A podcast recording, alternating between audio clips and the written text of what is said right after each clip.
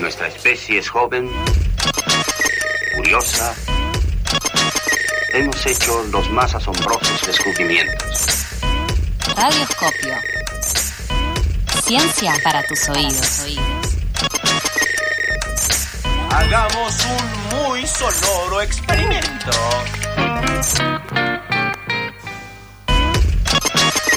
Siendo las 8 y 47, ya los 10 grados, pasamos a los 4, estamos un poquito más calentitos. Vamos a hablar un, va un poquito vamos a hablar de ciencia. ¿Te parece, Mica? Vamos. Invitamos a Rolo. ¿Cómo estás, Rolo? ¿Todo bien? Bien, contento como siempre de venir acá al estudio, más contento con el frío que hace estar acá adentro, calentito. Muy bien, sí, tiene invierno a full. Nomás me falta eh, tener a Sarasa y abrazarla, eso es lo único, es mi, mi Ah, máximo sí. deseo. Igual la vi durmiendo allá arriba de la compu. Tiene dos moods últimamente. O duerme o está corriendo por el pasillo ¿Viste? in- in- imparable. Sí, gente que sepa de gatos nos quiere contar por qué, porque antes no lo hacía tanto. Sí. Somos Sí. todos, Sarasa somos todos. Eh, bueno, hoy vamos a seguir un poco con la pregunta que, nada, que yo la tengo clavada ahí fija, viste, como, como chat fijado arriba en mi mente, que básicamente es cómo era Buenos Aires, ¿no? En su entorno natural. Sí. Digo, antes de ser eh, la, la- la- la ciudad de la furia, la jungla de cemento, eh, cómo era este entorno, ¿no? O sea, qué es lo que uno veía. Ahora, si yo les pregunto em, un, un entorno natural acá dentro de la ciudad, ¿no? O sea, ustedes quieren ir, ver algo naturalizado. ¿Qué me dicen? Eh, la de Puerto Madero. eh, La reserva. La reserva. Sí, entonces la primera imagen que nos viene, porque durante mucho tiempo fue, digamos, la única, es la- lo que es la Reserva Natural Costanera Sur, ¿sí? Que básicamente está entre lo que es el Río de la Plata y Puerto Madero. O sea, ya desde el vamos, o sea, lo vamos diciendo, o sea, tiene un acceso relativamente complejo, ¿no? Porque, Sí. porque algo, una, una cosa muy común acá en Buenos Aires es que esos espacios están terminan quedando en los barrios eh, de mayor poder adquisitivo o detrás de. ¿no? O sea, por ejemplo, si uno quiere ir a la costanera, no la costanera sur, sino la parte de, mm, digamos, entre Ciudad Universitaria y Retiro, está detrás de Aeroparque. Claro. Sí, el Parque de los Niños, que es otro lugar, está eh, detrás de, o sea, pasando Libertador, pasando la Exesma y toda esa franja que está la Exesma, clubes, etcétera, está todo en general es de difícil acceso, eh, que es bastante una norma acá. Entonces, les decía, la, la Reserva Costanera Sur es la primer eh, área natural de la ciudad de Buenos Aires. Hay un par más. Hoy por hoy está la, lo que es la Reserva de Ciudad Universitaria y hay otra en zona sur, en Villa Soldati, ¿sí? Eh, que es bastante nueva. No son muchas. Eh, pero paradójicamente no nace como reserva natural, sino que eh, surge del abandono Del de la abandono, zona. sí. ¿Ustedes o sea, han ido alguna vez a como una bondiolita algo? No, No, yo, pero yo hice la columna de Puerto Madero en Barriando el año pasado y hablé sobre. Bueno, quedamos fijos entonces. Primero, buscan la columna de Barriando en el Spotify de pasadas. Segundo, eh, vamos a comer una bondiola en algún momento. Sí, estoy. Bien. Eh, y si ustedes se paran ahí, o sea, no sé si alguna vez lo vieron, es raro, ¿no? Porque tiene como toda una construcción y desde esa construcción se ve la reserva. Ujú. Sí. Eso básicamente es porque en el origen, entre 1918 y 1950, esa región era eh, el balneario municipal de Costanera Sur. No, si viene busca, no sé, hay fotos, por ejemplo, del Archivo General de la Nación, si uno busca, hay fotos de esa época donde verán les, les bañistas tipo chochos. Sí, Mirá. playita. Claro, Playita, claro. pero Playita. a pleno. Sí. O sea, ¿quién, qui- quién, o sea, ¿quién quisiera, quién no quisiera estar ahí? A ver, no Tal ahora, cual, pero en tener eso. Tener Sí. la posibilidad de ir a chapuzñonear. Buena palabra. Buena sí. palabra. eh, Inventando. a algún lugar. Inventando con Lauti. Eh, igual está muy bien, lo banco. Bueno, efectivamente. De hecho, hay una, una frase muy repetida que a mí, algo que no me gusta, es que es un poco derrotista, ¿no? Y es que es que Buenos Aires siempre le dio la espalda al río. No, no sé si la escucharon, sí, la sí, repetimos, sí, es cual. lugar común y es como un poco derrotista. Siempre le dio la espalda al río. Claro. No, siempre no, es mentira. O sea, ya te digo, también 1950 y un tiempo más, toda esa parte era un balneario que se utilizaba. De hecho, si hablan padres, abuelos, abuelas, probablemente lo recuerdan. Digan, sí, qué sé yo, ahí en esa parte. Eh, entonces, lo que terminó sucediendo es que básicamente, digamos, la zona está muy cerca de la desembocadura del riachuelo. O sea, si uno lo mira eh, en un mapa se ve más claro, parece que no, pero está ahí nomás. Eh, y lo que es la contaminación de las aguas fue, digamos, aumentando con el tiempo, entonces ese lugar se dejó de utilizar como balneario.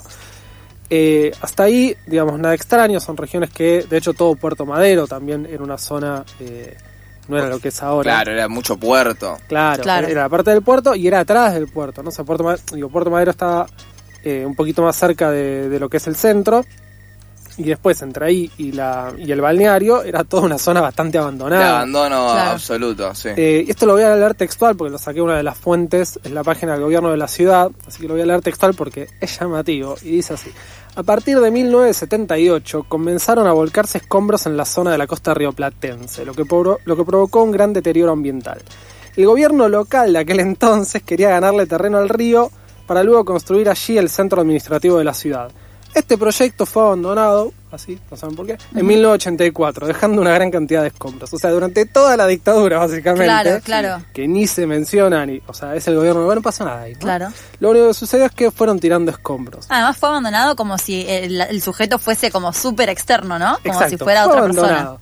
Eh, que básicamente, digo, es una forma eh, de decir, digamos, que querían hacer un negocio inmobiliario, ¿no?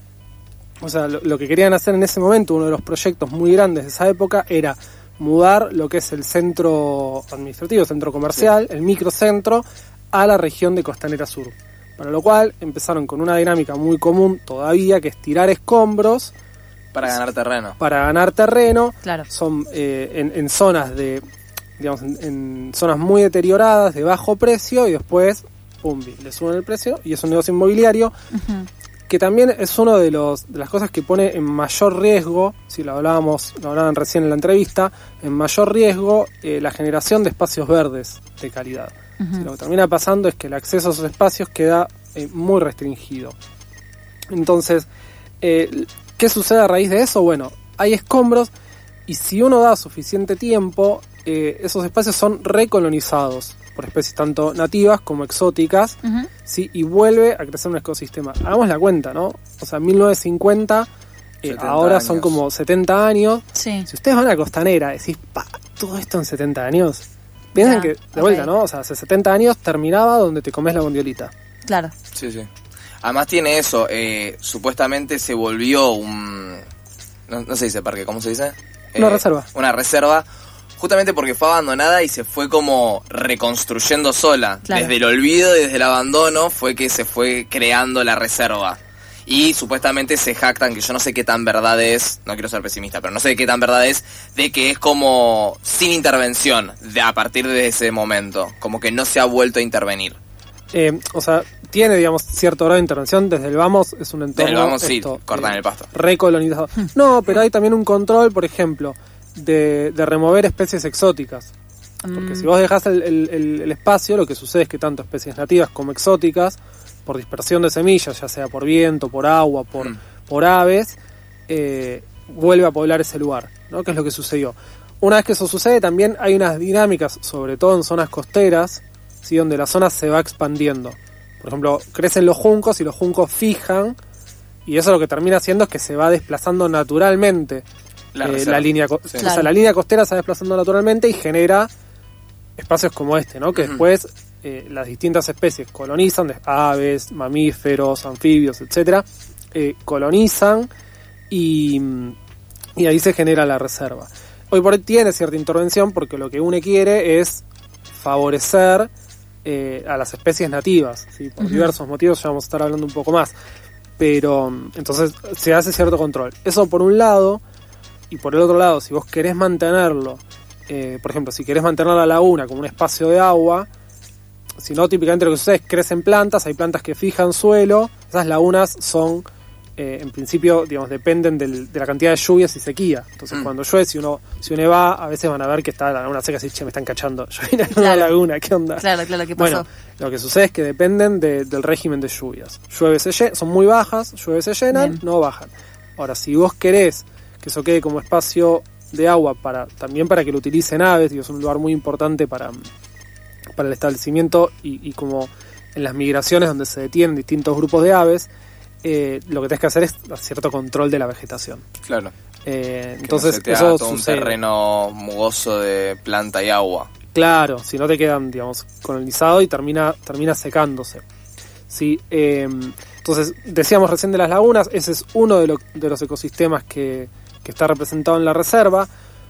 Otro de los ecosistemas que para mí es interesante, en realidad uno lo dice, che, esto es un embole, pero es interesante porque sí representa bastante lo que era Buenos Aires es el cortaderal. La típica foto que uno ve de las, las colas de zorro, ¿viste? Los plumeritos. Ujú, Sí. sí. Bueno, esos penachos que son más o menos, se llegan a ser de 3 metros, eso eh, sí ocupaba una, una gran parte de Buenos Aires. Entonces, en ese sentido, eh, sirve como hacer ese ejercicio de un poco de Imaginación. imaginación y, y de, de ver cómo podía llegar a ser toda esta zona. Después hay una parte de, de, bosque, sobre todo en las zonas donde hay mucha agua, eh, se arman, o sea, se arman bosques de, de sauce, el sauce criollo que es el único nativo de acá de América, los otros son introducidos. Y después, bueno, esto que decía antes, ¿no? En las zonas más orilleras, eh, la parte de juncal, ¿sí? Donde los juncos básicamente lo que hacen es, digamos, a través de las raíces, fijan los bancos de arena y- y eso termina, deja que se establezcan otras especies. De hecho, lo comentábamos la vez pasada, si uno va a, a la parte del delta, se van generando islas nuevas todo el tiempo, básicamente porque se arman bancos de arena por los sedimentos que trae el río, el juncal lo fija, una vez que queda fijo se empiezan a establecer especies de arbustos y ya más a largo plazo árboles y pumba, tenés una isla. O sea, eso se transforma efectivamente en, por ejemplo, lo que sería ganarle terreno al, al río, lo que sea. Ganarle terreno es cuando uno, uno tira escombros, pero Sí. la isla, el delta va creciendo hacia el río de la Plata. Pero vos, por ejemplo, cuando se crea este terreno de, de raíces, tierra, barro, ¿eso después se consolida como tierra en un futuro? Digamos, son ciclos, puede pasar que venga no, una como- sudestada y se lo lleve todo, Claro. Ok, pero claro. con suficiente tiempo se consolida como, como isla o como costa, ¿no? Si lo vemos desde Claro. Eh, así que efectivamente. Bueno, y lo último para marcar, o sea, ya lo dijimos un poco antes, pero recordar que estas zonas, inclusive una tan establecida como la costanera sur, sufren de la presión inmobiliaria. ¿sí? Hmm. Si uno hace memoria, la costanera tiene periódicamente, por descuido de, de- de los visitantes, pero también por presión inmobiliaria, incendios, por ejemplo. Inclusive hasta hace poco, eh, y, y por ahora está un poco en stand-by, pero no sabemos por cuánto, está el, el conflicto por la construcción de torres Sí. En la ex Ciudad de Boca Juniors, ahí en- que está pegado a la reserva, sí, que podría servir para crecerla, pero también da para pensar quiénes tienen acceso privilegiado a esta zona. ¿sí? Así que bueno, cerramos con eso, les recomiendo visitarla martes a domingos de 9 a 18 y seguimos con este tema la semana que viene. ¿Con una gondolita o con un wok de verduras? También. Por favor.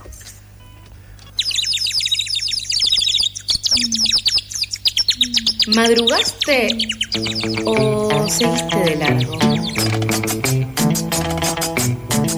No te pases, acá no estamos para juzgar. Pasadas por alto, tu cuota diaria de empatía.